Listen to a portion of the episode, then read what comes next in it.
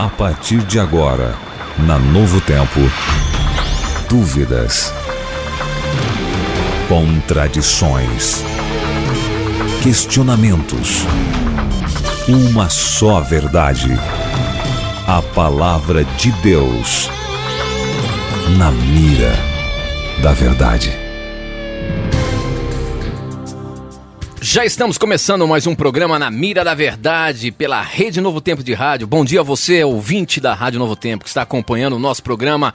Aqui comigo sempre, professor Leandro Quadros. E aí, professor, tudo bem? Tudo bem, que satisfação estar com você, amigo ouvinte, mais uma vez. E vamos aí estudar a palavra de Deus, que é sempre uma bênção para a vida de cada um de nós. Com a gente também, Carlos Veríssimo. Estamos juntos, um prazer ter a sua companhia, ter e você, Tito, professor também. E o Tiago, nosso operador de áudio aqui também. É um prazer ter a, a equipe toda da Novo Tempo aqui para fazer um, um, programa onde a Bíblia vai ser exaltada. E você, onde quer que esteja, sinta-se abraçado pelo programa Na Mira da Verdade. É um prazer ter a sua companhia e pedir para que você faça o programa, porque são as suas dúvidas, os seus questionamentos é que fazem o programa acontecer. E a gente já tem a primeira pergunta que chegou aqui. Para você participar do programa, você pode mandar a sua dúvida, o seu questionamento pelo nosso WhatsApp. O número é 12 981510081. 12 981510081. Você participa pelo WhatsApp mandando a sua pergunta pra gente. Ou então, você que assiste a gente pelo YouTube, você pode entrar no nosso canal youtube.com/barra Novo Tempo Rádio e também acompanhar a nossa programação aqui pela Rádio Novo Tempo e também mandar as suas perguntas, tá bom? E a você que está vendo aí pelo Periscope, do Isso professor aí, Leandro Quadros, é só acompanhar ali. Ok, muito bem. A primeira pergunta chegou aqui agora. Quem mandou foi o Ellenson Conde e ele pergunta o seguinte: Professor Leandro Quadros, a respeito da tentação no deserto, Cristo realmente teria condições de ter cedido à tentação? Quais as provas bíblicas? É complicado porque se Cristo tivesse pecado, ele seria pecador mas como ficaria sua natureza divina, que é imaculada? Veja, o fato de Cristo ser Deus em carne, isso mostra que ele poderia, obviamente, ser tentado. Isso não interfere na pureza da sua natureza interna. Por quê? Vou lhe dar um exemplo. Quando Adão, primeiramente nós temos que antes de eu falar de Adão, nós temos que ver que a Bíblia chama Jesus de segundo Adão. Eu vou ler isso porque aí a explicação vai ficar mais clara para você do que eu quero apresentar agora. 1 Coríntios, capítulo 15, verso 45 diz: Pois assim está escrito: o primeiro homem, Adão, foi feito alma vivente. O último Adão, porém, é espírito vivificante. Aqui Paulo contrasta o primeiro Adão com o segundo Adão, que é Cristo. Então veja, o primeiro Adão, ele foi criado com uma natureza perfeita. Só que mesmo assim ele poderia ser tentado. Por quê? Adão, por ser perfeito, ele poderia ser tentado apenas externamente e não internamente. Você e eu somos tentados tanto externamente quanto internamente. Porque nós mesmos acabamos nos tentando por causa da natureza interna que nós temos propensa para o mal. Agora, externamente, Adão poderia ser tentado só externamente, porque dentro dele não tinha algo, uma propensão para o mal. Como Cristo era o segundo Adão, com Cristo a mesma coisa. Cristo poderia sim pecar, porque senão o diabo não o teria tentado em Mateus 4, não ia tentar ele à toa. É porque havia a possibilidade. Agora, Cristo, por ser o segundo Adão, ele não tinha uma natureza interna propensa para o mal. Ele podia pecar como Adão por meio da tentação externa e por meio da decisão. Ele poderia decidir ceder à tentação, assim como Adão, perfeito, pôde ceder à tentação. Tá bom? Então, Cristo foi impecável, foi perfeito no aspecto interno, não é? Mas ele poderia escolher tentar assim como ocorreu com Adão. Era uma questão de livre arbítrio. A diferença nossa para Cristo é que nós somos tentados tanto externamente quanto internamente por nós mesmos. Agora, Cristo era tentado só externamente. Ok, professor, ok. Muito bem. Próxima pergunta é o Alex Vinícius. Ele é de São Paulo e ele manda a seguinte questão: Devemos devolver o dízimo referente ao salário bruto ou líquido? Perguntei a dois pastores diferentes e um disse que era do bruto e o outro do líquido. Desde então fiquei muito perdido. Pastor, professor, qual seria o correto de fato? Primeiro, eu gosto sempre, Tito, de relembrar ao nosso ouvinte e telespectador que quando nós explicamos sobre o dízimo, nós não temos aquele, aquela metodologia pecaminosa de teólogos da prosperidade que fazem do dízimo uma barganha com Deus. Então nós estamos falando de outra coisa, estamos falando do dízimo bíblico, que é um princípio de adoração a Deus. Ponto. Primeiro ponto. Segundo, querido, nós de, depende da sua situação. Vou dizer o porquê. Se você não é um empresário que não gasta, obviamente, com matéria bruta e tudo mais, você, obviamente, tem que devolver o dízimo do bruto. Por quê? Nós nos beneficiamos, inclusive, do bruto. Então, por exemplo, dá um, um exemplo. Se o seu salário bruto é 7 mil reais, você tem que dizimar desses 7 mil, porque mesmo que te chegue uma parte líquida, você está se beneficiando também do bruto na sua declaração de imposto de renda e tudo mais. Agora, um empresário é diferente por quê? Porque o real lucro dele não é o bruto.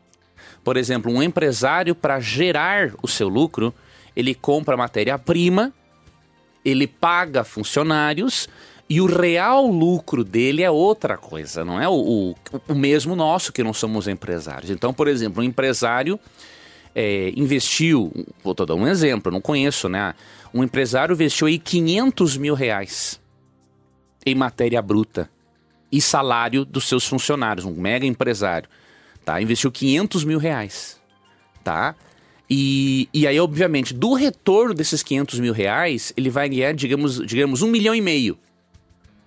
Qual é que foi o lucro mesmo dele? Foi um milhão, porque ele já tinha gastado 500 mil reais em matéria bruta e salário de funcionários. Então ele vai dizimar daquilo que realmente ele ganhou. Então o dízimo é daquilo que realmente nos beneficia.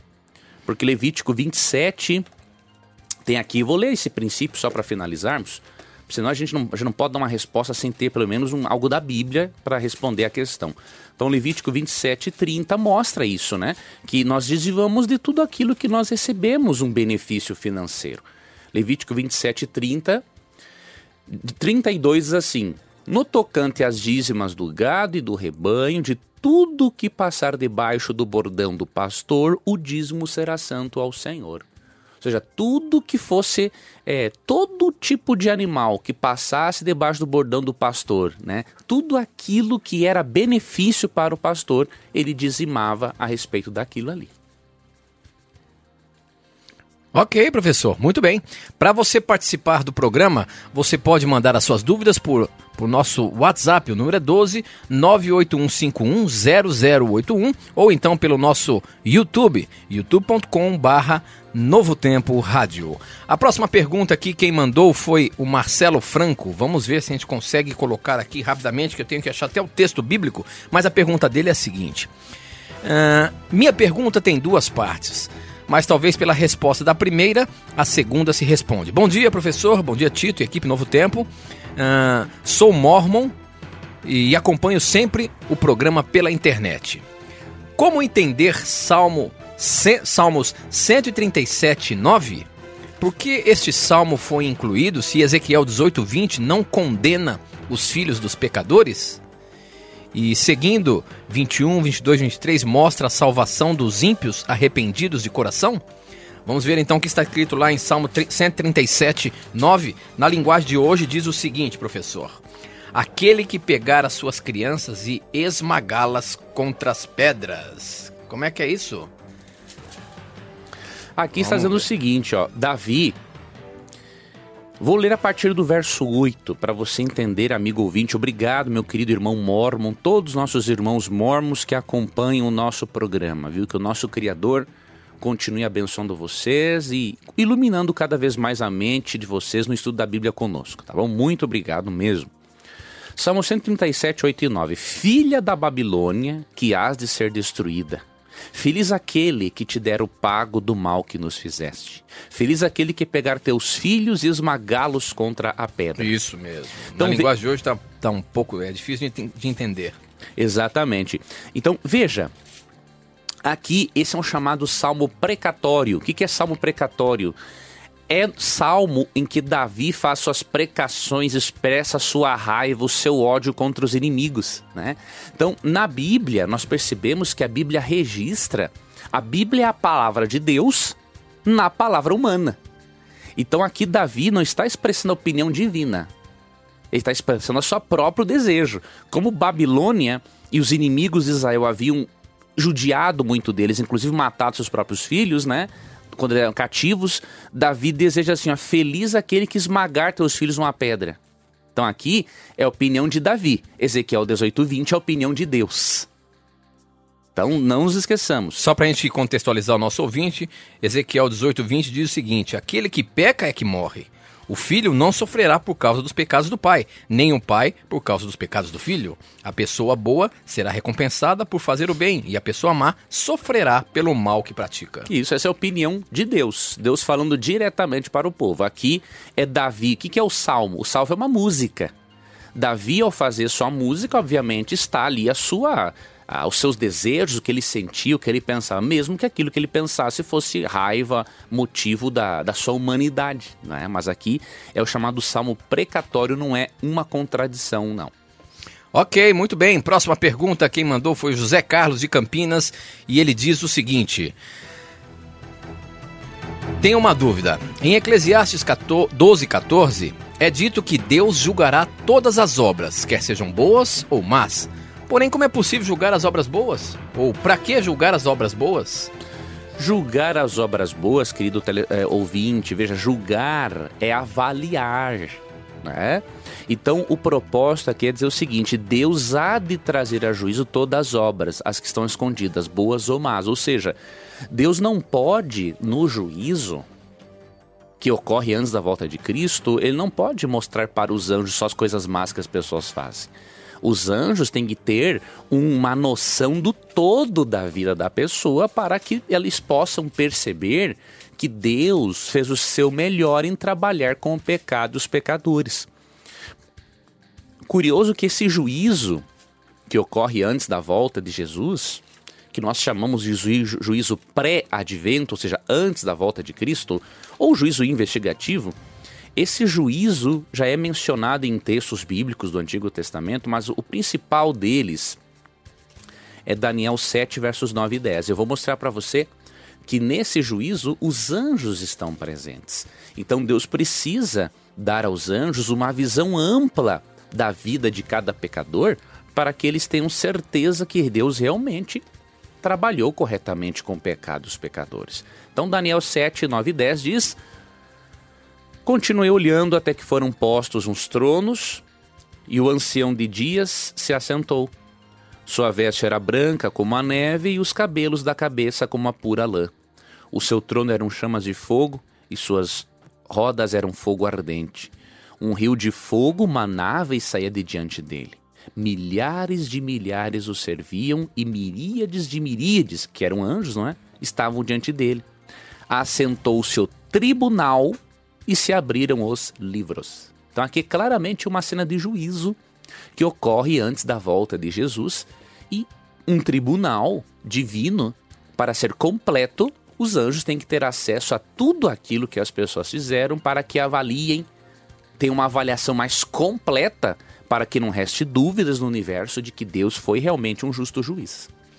Muito Interessante- bem. Interessante, Tito, Sim. que nessa, nessa, nessa avaliação, que existe, por exemplo, na justiça comum, na nossa justiça, bons antecedentes. Aham. Né? Então, ou seja, tratando do, do que fez de bem ou de não fez de mal anteriormente um cidadão. né? Olha, Ou bom seja, exemplo, Tito. É, É isso. interessante para colocar aí. Muito bom exemplo, amigo. Obrigado. Isso aí, vamos lá.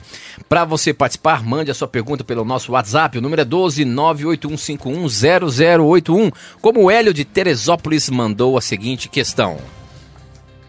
Opa! Bota mais alto aí pra gente pegar potência. É isso aí. Olá, professor. Sou Hélio de Teresópolis. Eu tenho uma dúvida sobre o batismo. Eu queria saber se eu tenho que ser, é, se eu tenho que ser de alguma igreja para ser batizado, porque eu tenho muita fé em Deus e creio nas Escrituras, mas me falaram que eu tenho que fazer parte de uma igreja para ser batizado. Como que é isso, professor? Pois olha, meu querido irmão, obrigado por sua sincera pergunta. Realmente, batismo, querido irmão, está associado à igreja. Eu vou lhe explicar o porquê. Mas antes, veja, Jesus, ele está muito contente pelo seu desejo em expressar a sua fé em Jesus por meio do batismo. Ele está muito feliz por isso, tá? Agora, pode ser que tenha algum motivo que esteja atrapalhando de se vincular a uma igreja. Antes eu vou lhe dizer uma coisa é melhor realmente esperar um pouquinho se for para escolher qualquer igreja. Por que, que eu digo isso? Eu não estou menosprezando nenhuma igreja, mas atentando para um fato de que nem toda igreja que fala em Deus ela ensina realmente a palavra de Deus. Então você precisa ser batizado numa igreja em que você tenha certeza que fale da palavra de Deus e que mais se aproxime as das verdades divinas. Né? Agora, Gálatas 3:27 mostra que realmente o batismo automaticamente marca a nossa, nossa filiação a Deus entre o seu povo aqui na terra. Então, Gálatas 3:27 diz: Vou ler a partir do verso 26. Pois todos vós sois filhos de Deus mediante a fé em Cristo, porque todos quanto fostes batizados em Cristo, de Cristo vos revestistes. Veja, quando nós somos batizados, somos revestidos da pessoa de Cristo e nos tornamos filhos de Deus uhum. por meio da fé em Cristo. Então, realmente não há separação de batismo entre batismo e a igreja, porque o batismo ele marca a entrada do indivíduo a participação como membro no corpo espiritual de Cristo, que é a igreja, de acordo com 1 Coríntios 12. Então, meu irmão, é importante sim o seu batismo e que você faça parte do corpo espiritual de Cristo, que é a igreja. Agora, eu vou te dar uma dica, meu irmão. Nós do programa Na Mira da Verdade, o nosso maior desejo é ajudar o nosso telespectador e ouvinte a, além de entender a Bíblia, a se decidir por Cristo. Então, você peça para a nossa equipe, nós temos um curso bíblico gratuito para você estudar mais as escrituras e você ter certeza de que realmente você quer seguir o caminho do evangelho, tá bom? Faça um estudo bíblico, você está certo em não tomar uma decisão de batismo assim só pela emoção. Mas ao mesmo tempo você precisa sim tomar uma decisão por Cristo, uma decisão ainda mais é, que seja mais evidente, né? E o curso bíblico, o programa Na Mira da Verdade, a Rádio Novo Tempo, com certeza estarão aqui à sua disposição. Para você ter esse curso bíblico gratuito aí na sua casa, você pode ligar para a gente agora. O nosso número é 12 9, ou melhor, 21 27 3121. Nós temos uma equipe ali preparada para receber a sua ligação e mandar para você agora. Você que está no YouTube aí, você pode ver a revista Verdades para o Tempo do Fim. Você, nosso ouvinte, é só você pedir o curso bíblico Verdades para o Tempo do Fim. É os dias em que vivemos, o tempo do fim. E para você ter, ligue agora para a gente. 0 Operadora 12 2127 3121. É gratuito. Muito bem, professor. Próxima pergunta chegou pelo nosso YouTube, o nosso canal do YouTube. A Michele, ela é de Araporã, faz a seguinte questão. Olá, Tito e professor.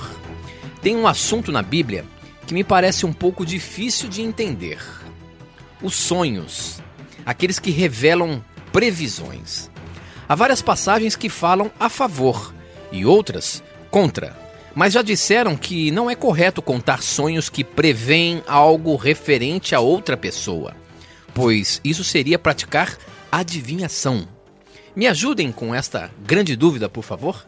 Professor, essa questão dos sonhos, quando a gente sonha com, com o que vai acontecer com uma outra pessoa, isso realmente Deus está nos mostrando alguma coisa para falar para essa pessoa? Pode ser que sim e pode ser que não. Como é que eu sei? Vou dizer primeiramente uma coisa. Não é, amigo ouvinte, o costume de Deus se comunicar por sonhos. A, a maior prática de Deus é se comunicar pela Bíblia, tá? Agora, pode ocorrer de Deus dar a alguém um sonho, uma observação, sem que essa pessoa seja profeta, para Deus comunicar algo para a pessoa, para Deus confortar a pessoa, instruir a pessoa. Deus pode fazer isso. Agora, para você saber isso, você tem que comparar o conteúdo do sonho com a revelação bíblica. Se o conteúdo do sonho contradiz a revelação bíblica, aí obviamente é fruto somente da sua mente. Então você tem que subordinar as, todas as suas experiências à palavra de Deus. Agora, isso é mais raro. Segundo ponto, é, nós temos que atentar o seguinte: o único tipo de pessoa que tinha realmente sonhos para divinos são profetas.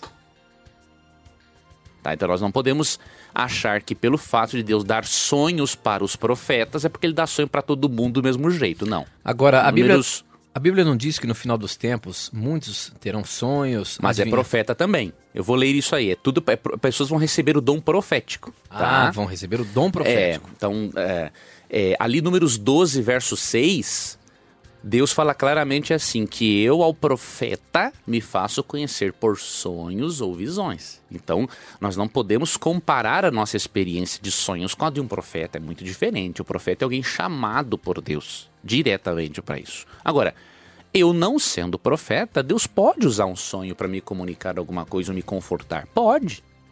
né? Então eu comparo o conteúdo disso com a Bíblia para ver se aquilo é fruto da minha mente ou se veio de Deus. E o texto que o Tito falou, Atos 2, 17 e 18, é uma promessa de dom profético nos últimos dias para algumas pessoas a quem Deus comunicaria suas verdades por meio de sonhos, tá bom? Agora, para finalizar, eu vou mostrar um texto bíblico que mostra claramente que os sonhos têm uma, uma origem natural também, na sua grande maioria. Então, Eclesiastes 5,3, porque dos muitos trabalhos vêm os sonhos. Ou seja, quanto eu mais estou envolvido com uma coisa, mais eu sonho com ela, sem necessariamente ser isso sobrenatural. Então, se é uma pessoa envolvida com muita com conteúdo religioso, ele vai ter sonhos religiosos, E geralmente são com os irmãos, com os irmãos, que estão ali sempre juntos e com os tudo irmãos na mais. igreja. Então, isso não quer dizer que ele é profeta ou que Deus está comunicando para ele alguma coisa. A pessoa está envolvida com aquilo. Então, o sonho faz parte do processo natural de descanso da mente. Então, obviamente, está cheio de conteúdo sobre determinado assunto e a parte inconsciente do cérebro descarrega esse conteúdo e ele aparece na parte consciente. Aí vem o sonho. Né? Então, nós temos que atentar para o fato de que o sonho, na grande maioria das vezes, tem uma ordem natural. Não é necessariamente sobrenatural. Muito bem, professor. Muito bem. Tem mais uma aqui do nosso YouTube. O Daniel, ele é de Votorantim e ele quer saber o seguinte, professor. Os gafanhotos, ou o gafanhoto que João Batista comia, era inseto ou algum tipo de vegetal com o nome de gafanhoto? Como alguns dizem. Afinal, que gafanhoto era esse que ele comia? Muito boa pergunta. Veja, na Bíblia, em Levítico 11, percebemos que na época eles comiam gafanhotos mesmo, como insetos, porque há um tipo de gafanhoto que era considerado um animal puro.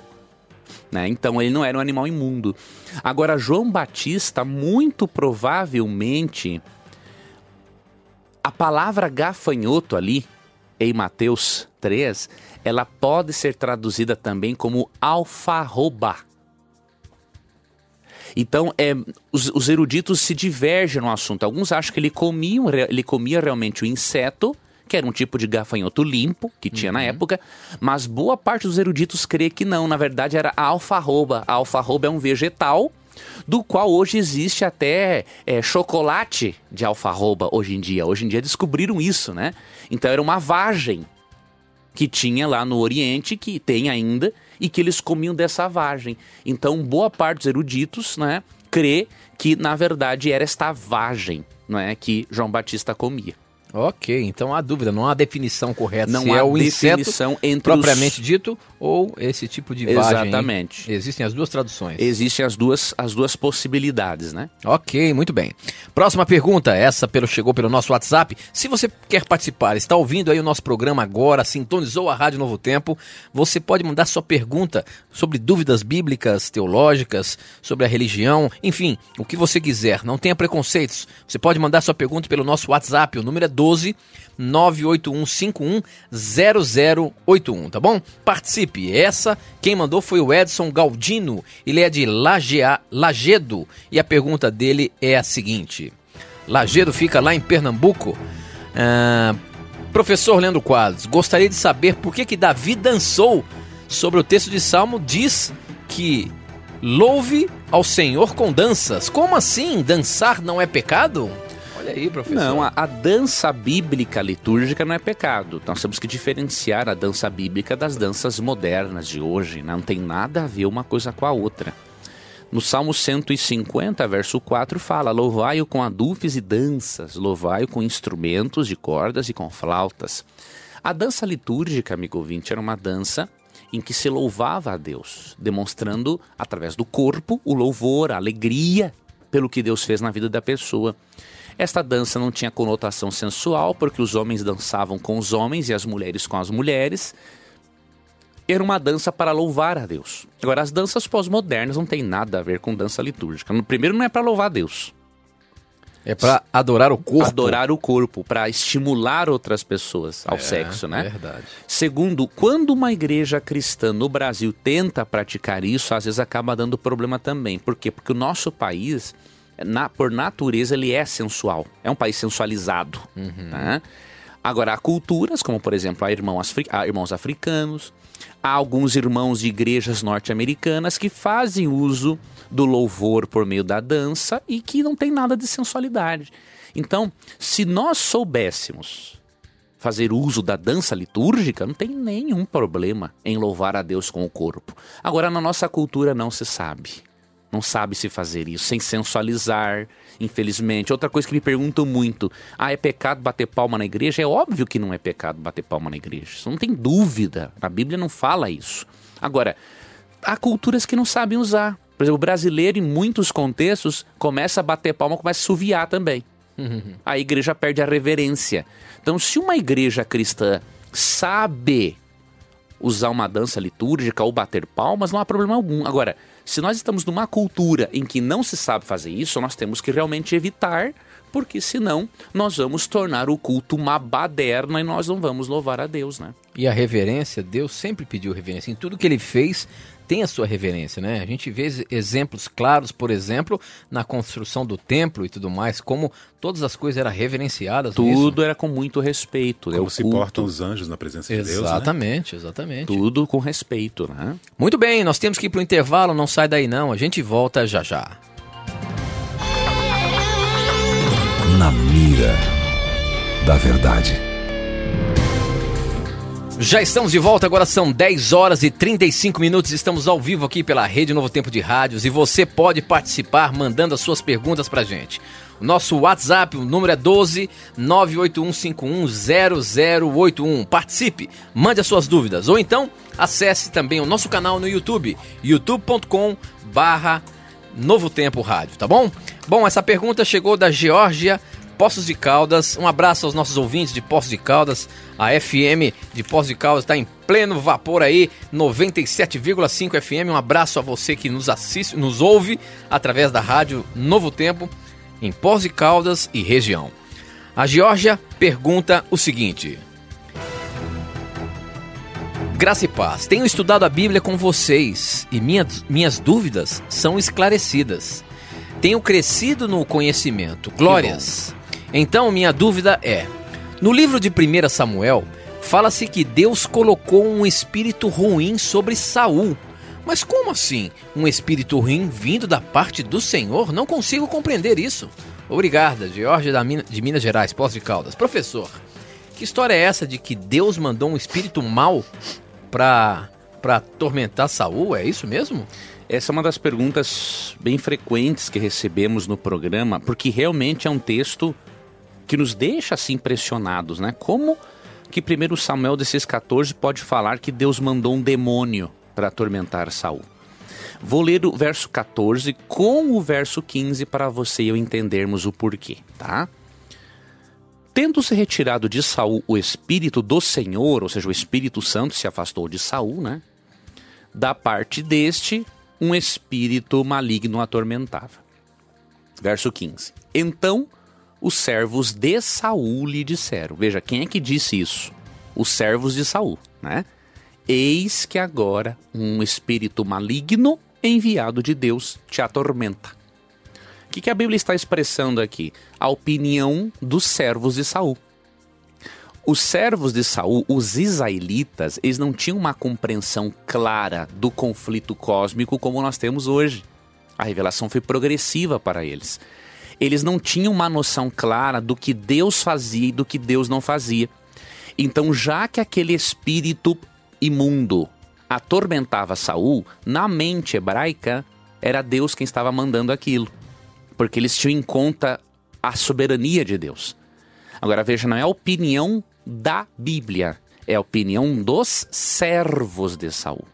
Depois que o conhecimento se tornou amplo a respeito do conflito cósmico, aí você vê textos bíblicos claros em que Deus não pode ter a mínima fagulha de responsabilidade pelo mal. E o texto que eu vou ler, para finalizar, é 1 João, capítulo 1, verso 5, que diz: Ora, a mensagem que da parte dele temos ouvido e vos anunciamos é esta: que Deus é luz e não há nele treva nenhuma.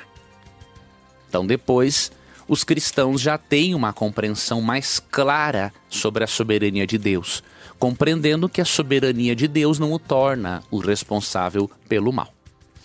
Muito bem.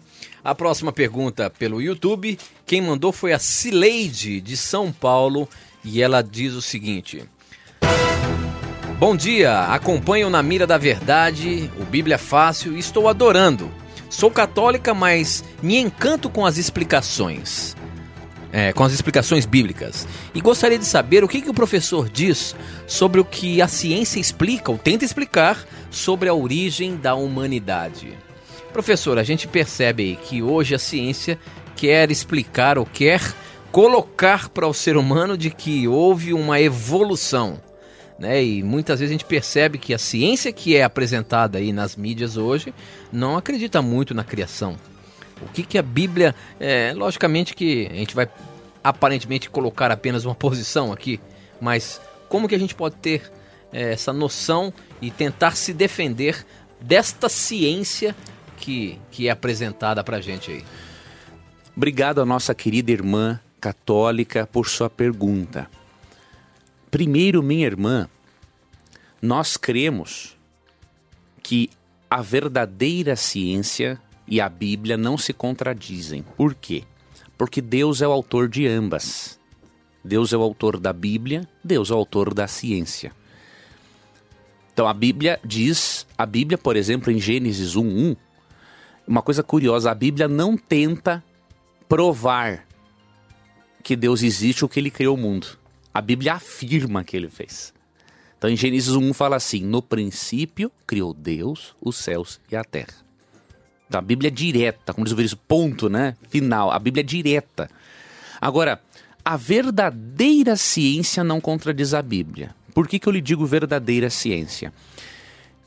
Pais da ciência sempre fizeram ciência crendo na Bíblia. Vou lhe dar alguns exemplos. Isaac Newton, descobridor da lei da gravidade. Isaac Newton, ele tinha uma paixão tão grande pela Bíblia que ele aprendeu o grego, o hebraico, para estudar a Bíblia, e ele escreveu inclusive um comentário bíblico sobre, sobre, a, sobre o livro de Daniel. E comenta, obviamente, coisas do Apocalipse também.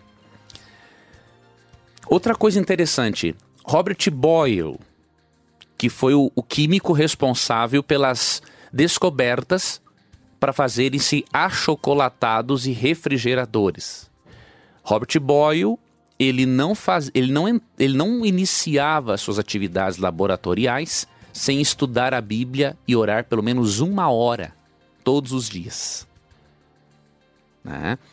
É, Galileu Galilei era um homem extremamente é, crente em Deus, ou seja, esses cientistas eles faziam ciência tendo como pressuposto a existência de Deus. Então, esta é a verdadeira ciência.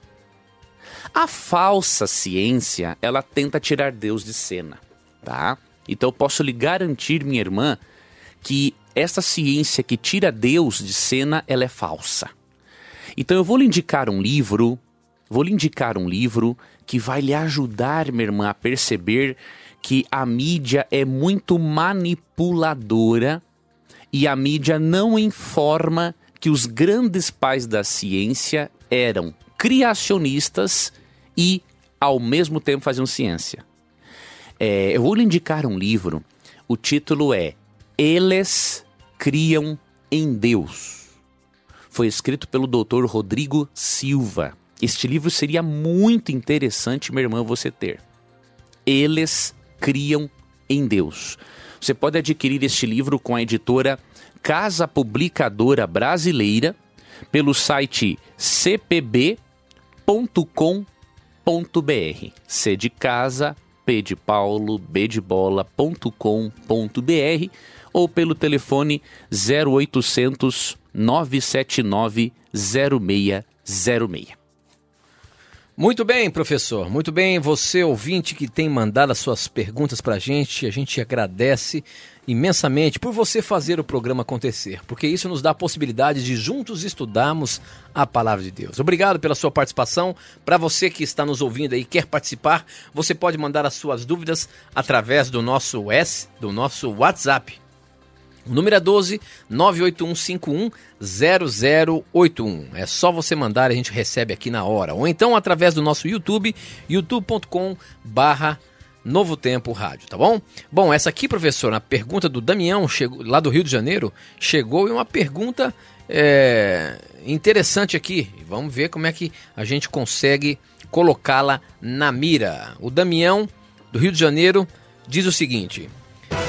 Sou simpatizante da Igreja Adventista e gostaria de saber do professor por que, que algumas igrejas fundamentalistas não aceitam as versões bíblicas, como a Almeida atualizada, a nova versão na linguagem de hoje e também a NVI, por se basearem no texto crítico de Hort. Este, por sua vez, eh, fez uso de manuscrito, manuscritos gregos alexandrinos, ou seja, manuscritos do Vaticano, descobertos no século XV. E o, e o Sinai. E o, e o Sinaítico. É do Sinai? Sinaítico. Sinaítico. Muito bem. Então tá errado aqui. Descoberto no século XIX e que cujos manuscritos sofreram influência dos gnósticos de Alexandria. Por isso, só aceitam o texto majoritário tradicional. Isso procede mesmo, professor? Não procede, querido irmão, pelo seguinte: mesmo que não existe, na verdade, nenhuma, nenhum texto bíblico perfeito, porque a Bíblia é a perfeita palavra de Deus, no imperfeito, na imperfeita linguagem humana. Agora, os manuscritos gregos que se encontram no Vaticano, eles não foram criados pelo Vaticano. Então tem fundamentalista que é, ele é tão fundamentalista que ele distorce as coisas, né? Lógico que o Museu do Vaticano tem manuscritos, mas os, se, se olhares para outros museus ao redor do mundo, também existem manuscritos. E quando se compara os manuscritos do Museu do Vaticano com outros museus, o texto é o mesmo, praticamente. Tem pequeninas variantes que não interferem em nada no conteúdo. Então, infelizmente, meu irmão, tem gente tão fundamentalista que só pelo fato de estar um manuscrito no Vaticano, eles acham que foi o Vaticano que escreveu, o que é uma tremenda bobagem. São descobertas arqueológicas, né? O Vaticano detém algumas dessas descobertas, outros vários museus detêm outras descobertas arqueológicas. Na verdade, isso pertence à humanidade.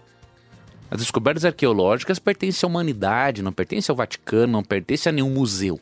Eles guardam porque a humanidade, obviamente, precisa de pessoas habilitadas para conservar esses manuscritos. Agora, não precisamos ter preocupação com isso, porque é, as nossas versões bíblicas, por mais que sejam imperfeitas, porque não existe tradutor perfeito, elas são muito boas. E por isso eu recomendo, além de se utilizar Almeida, utilize-se a nova versão internacional. Eu, por exemplo, gosto muito da Bíblia de Jerusalém, que é uma tradução católica. Por que, eu gosto muito? O, o, teólogo católico, mesmo que ele tenha crenças erradas na Bíblia, o teólogo católico é muito fiel na tradução do texto bíblico. Por exemplo, se você pegar o catecismo, o catecismo tem uma mudança nos Dez Mandamentos. Várias mudanças, na verdade. Agora, o teólogo católico, mesmo crendo que a tradição da igreja possa mudar os mandamentos, o teólogo católico é fiel na tradução do texto original. E a Bíblia dele está lá, os Dez Mandamentos certinho, como estão no original tá bom? Então, temos várias traduções espetaculares que nós podemos usar, compará-las uma com a outra para irmos uh, ampliando ainda mais o nosso conhecimento das verdades de Deus, né? Ok, muito bem. A próxima pergunta é do Espírito Santo, Linhares, é de uma pessoa que não quer revelar o seu nome e ela diz o seguinte: Sou da Igreja Cristã Maranata e não gostaria de expor o meu nome, por favor. Tenho dúvidas acerca de orientações praticadas na igreja dizendo ser revelações de Deus e deve ser cumprida, como por exemplo, semanas de semanas temáticas. Primeiro, de jejum, segundo, de madrugada, cultos ao meio-dia. Se eu não cumprir, é, é, estarei pecando em desobedecer? Isso é bíblico? Devo seguir e praticar algo imposto pela igreja, já que ela diz ser revelação de Deus?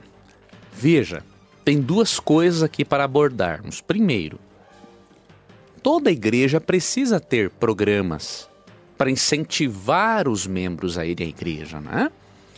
Obviamente que alguns programas incentivam mais um tipo de pessoas e outro outro grupo de pessoas. Então não é errado a igreja ter programas, a igreja precisa.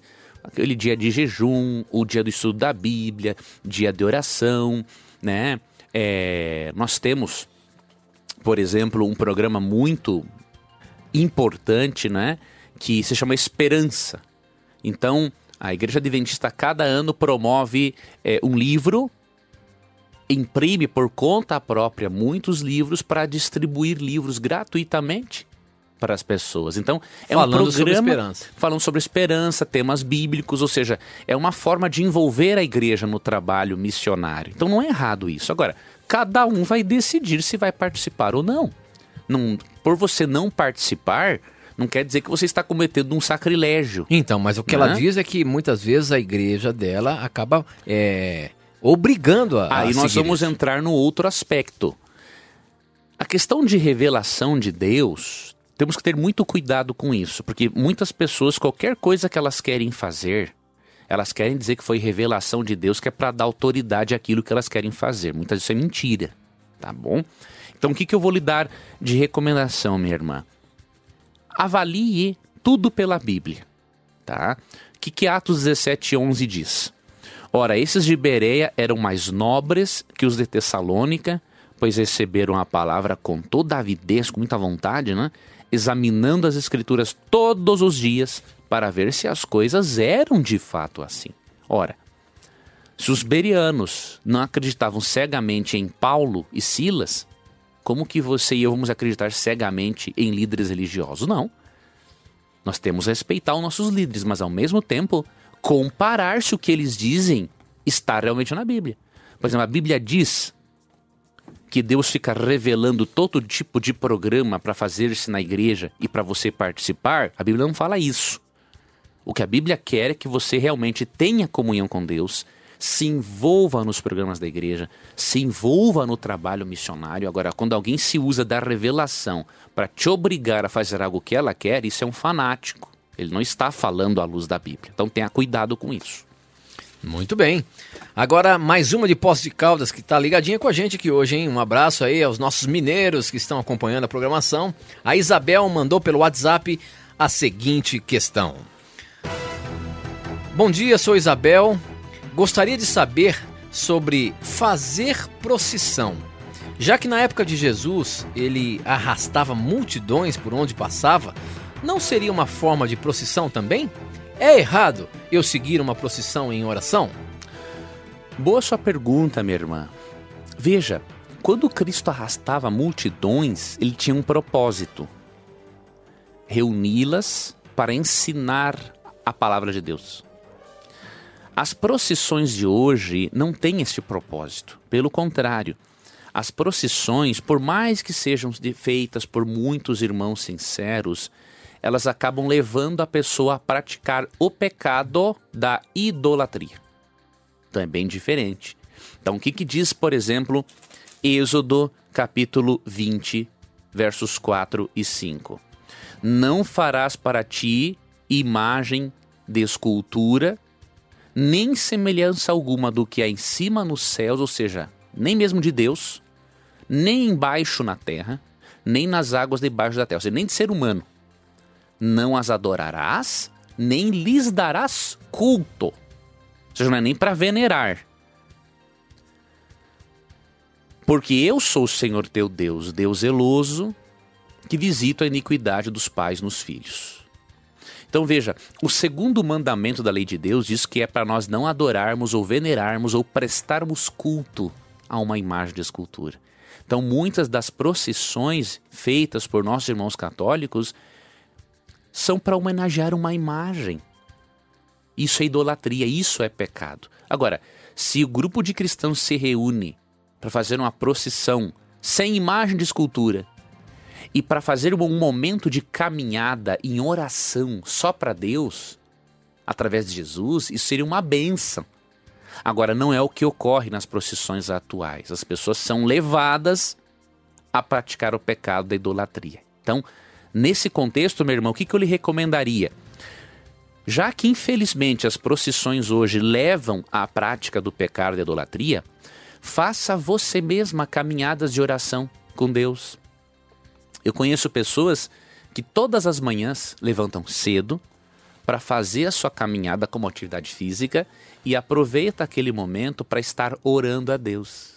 Esta sua procissão particular ou com outros irmãos que queiram, além de exercitar o corpo, ter esse momento de oração com Deus, isso vai ser muito benéfico para a sua vida e você não estará cometendo o pecado da idolatria. Muito bom, professor. Ok. Participe do nosso programa, mande a sua pergunta pelo nosso WhatsApp. O número é 12 981510081 ou você pode também acessar o nosso canal no YouTube, youtube.com/barra Novo Tempo Rádio. A próxima pergunta é, chegou também pelo WhatsApp. Quem mandou foi o Marlon. Ele é de Caieiras. Não, Cara. Deixa eu ver como que é. Caraibeiras. E a pergunta dele é a seguinte.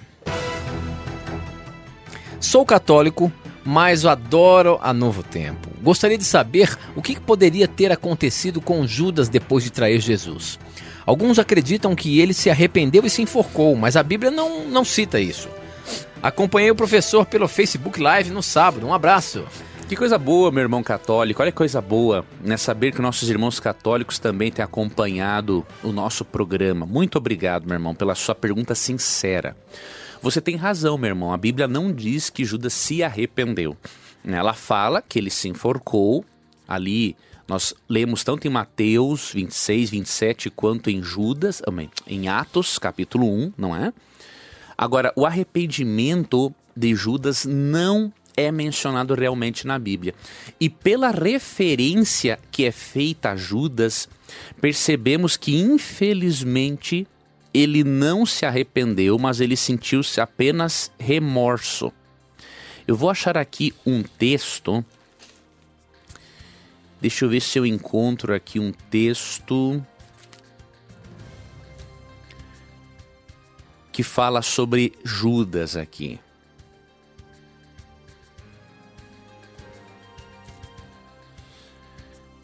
Tá procurando na Bíblia aí, professor? Tô aqui em Atos capítulo 1, é a partir do verso 15. Tem uma expressão dita sobre Judas que O ouvinte tá vendo, não tá vendo você. Você tá procurando a Bíblia. Estou procurando aqui na Bíblia, né? Foi bom tu informar o ouvinte mesmo, né? Porque ele. Se não, houve um, houve um silêncio Um no rádio. silêncio, né? Olha aí. Ok, achei a, a expressão que eu queria, ó. É, em Atos, capítulo 1, verso 25, diz assim, ó. Depois que escolheram Matias, não é? Como substituto de Judas, Ok. para preencher a vaga neste ministério e apostolado do qual Judas se transviou, indo para o seu próprio lugar. Então fala que Judas se transviou, não fala de um arrependimento.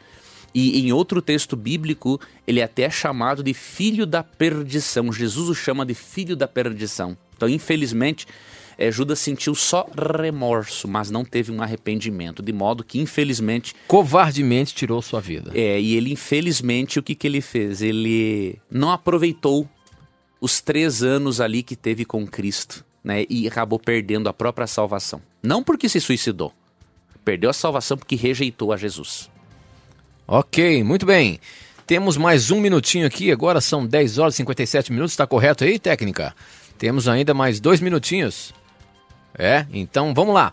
Muito bem, tem uma pergunta que a gente consegue responder em um minutinho aí, professor. Vamos lá. É, gostaria de saber se os irmãos adventistas realmente creem que Jesus Cristo é o arcanjo Gabriel. Miguel. Ah, tá, o arcanjo Miguel, porque aqui eles mandaram Gabriel e tá errado. Tá errado. Arcanjo Miguel. Veja, querido irmão, eu não vou poder responder isso em um minuto, mas eu vou lhe dar uma dica. Primeiro, a crença adventista que identifica Jesus com Miguel não tem nada a ver com a crença dos nossos amigos testemunhas de Jeová. Por quê?